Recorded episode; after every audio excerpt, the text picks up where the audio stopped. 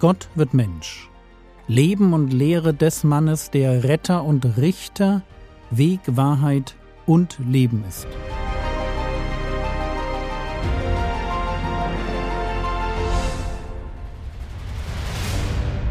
Episode 110 Vom Säen und Ernten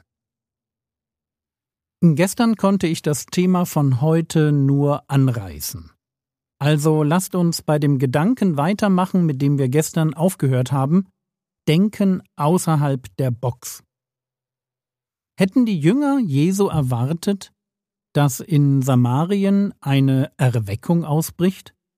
Dass Samariter so ziemlich die Ersten sein würden, die ihren Meister als Messias erkennen und als Retter der Welt feiern würden? Wohl kaum. Ihnen war es wahrscheinlich schon ein bisschen unangenehm überhaupt, durch Samaria zu reisen.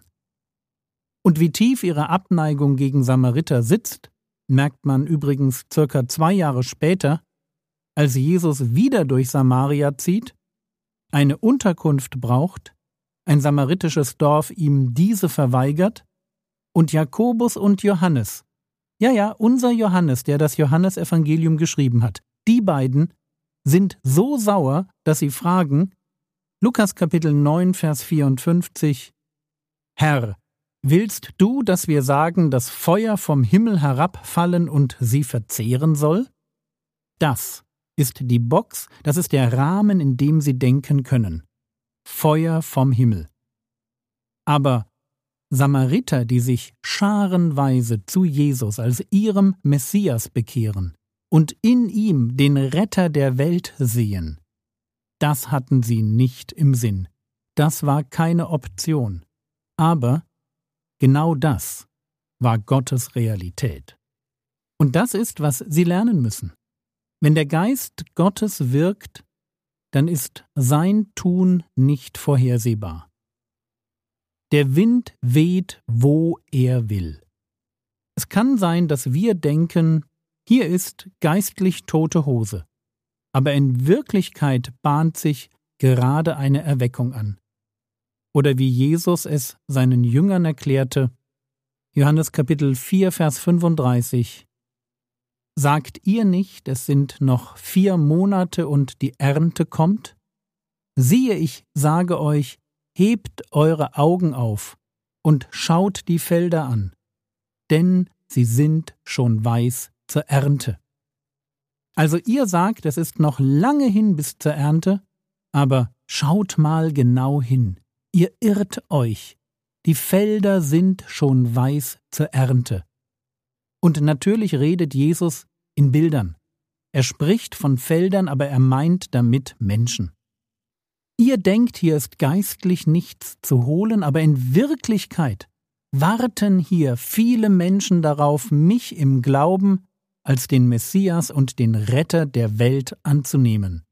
Das ist die Realität.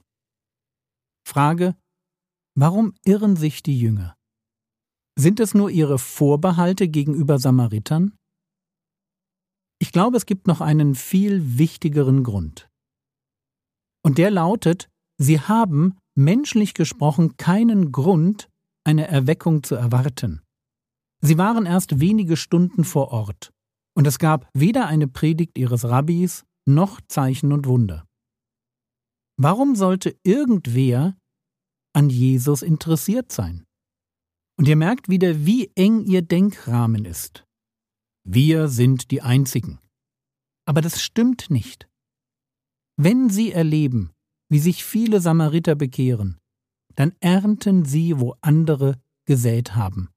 Andere, deren Namen wir nicht kennen. Johannes Kapitel 4, Vers 38. Ich habe euch gesandt zu ernten, woran ihr nicht gearbeitet habt. Andere haben gearbeitet, und ihr seid in ihre Arbeit eingetreten. Vor ihnen gab es andere, wer auch immer die waren, und die haben Vorarbeit geleistet. Es braucht immer beide, den, der sät und den, der erntet. Und beide dürfen sich freuen. Johannes 4, die Verse 36 und 37.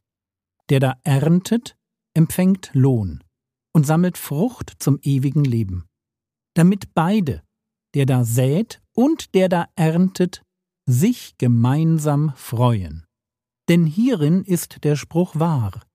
Ein anderer ist es, der da sät, und ein anderer, der da erntet. Ich kann die Jünger gut verstehen.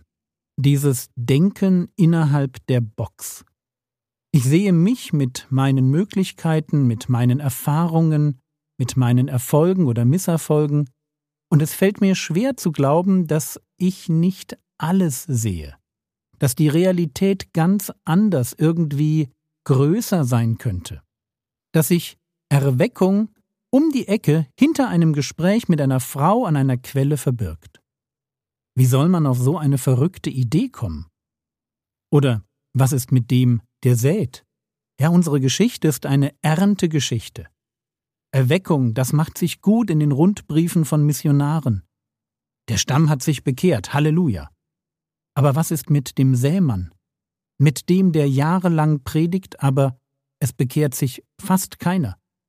Mit dem, der jahrelang treu seinen Büchertisch betreut, Traktate auslegt, betet und fastet, damit sein Stadtteil erweckt wird. Aber er sieht keine oder nur sehr wenig Frucht. Was Jesus uns hier präsentiert, ist eine Theologie der Erweckung, die den einzelnen Gläubigen als Teil einer großen Geschichte beschreibt, deren Autor Gott ist. In der Geschichte gibt es die unterschiedlichsten Rollen. Und so gibt es auch den Sämann und den, der mit dem Mähdrescher aberntet. Beide werden gebraucht, beide sollen sich freuen, aber beide müssen auch vorsichtig sein, dass sie nicht falsch von sich denken. Der Sämann darf nie am Wert seines treuen Dienstes verzweifeln, nur weil er keine Ernte sieht. Und der mit dem Mähdrescher darf nie denken, dass die Bekehrungen, die er erlebt, seiner eigenen klugen Planung zuzuschreiben wären. In Gottes großer Geschichte haben wir eine Rolle, aber wir suchen uns die Rolle nicht aus. Nochmal Johannes 4, Vers 37. Denn hierin ist der Spruch wahr. Ein anderer ist es, der da sät, und ein anderer, der da erntet. Vielleicht kann man so viel sagen. Erstens, Gott baut sein Reich, wir dürfen mitmachen, aber wir suchen uns den Platz nicht aus. Die einen säen, die anderen ernten. Und zweitens, Gott ist kreativ und überraschend, wenn er sein Reich baut. Wir müssen total aufpassen, dass wir nicht zu schnell denken, dass alles an uns hängt oder dass wir genau wüssten, was als nächstes passieren wird. Und wenn ich das so sage, dann hoffe ich, dass diese Einschätzung vielen motivierten Christen den Druck nimmt, etwas Besonderes leisten zu müssen. Musst du nicht. Und damit sage ich nicht, dass du nicht fleißig, treu und hingegeben Gott dienen darfst. Aber bitte tue es aus Liebe zum Herrn Jesus. Nicht, weil du meinst, ihn beeindrucken zu müssen. Oder weil du Erfolge für dein eigenes Ego brauchst. Bitte vergiss nie, Gott liebt dich, nicht deine Performance. Soll ich das nochmal sagen? Gott liebt dich, nicht deine Performance. Und noch etwas ist wichtig. Wenn Gott dich benutzt und du staunend erlebst, dass Menschen sich durch deinen Dienst bekehren, dann denke immer an den Schluss des Liedes Balaam von Don Francisco. Dort heißt es The Lord's the one who makes the choice of the instrument he's using.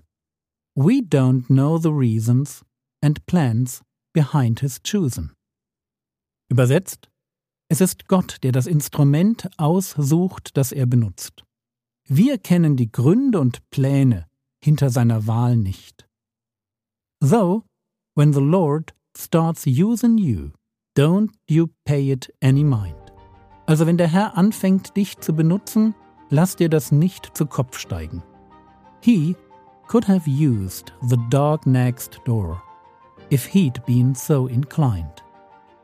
Er hätte genauso den Hund deines Nachbarn benutzen können, wenn er das gewollt hätte.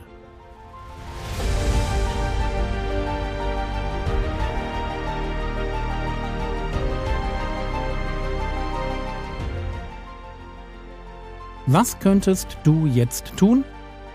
Du könntest dir das Lied Balaam anhören. Der Link zum Lied mit Text ist im Skript. Das war's für heute. Das Skript zu der Episode findest du auf frogwords.de und in der App. Der Herr segne dich, erfahre seine Gnade und lebe in seinem Frieden. Amen.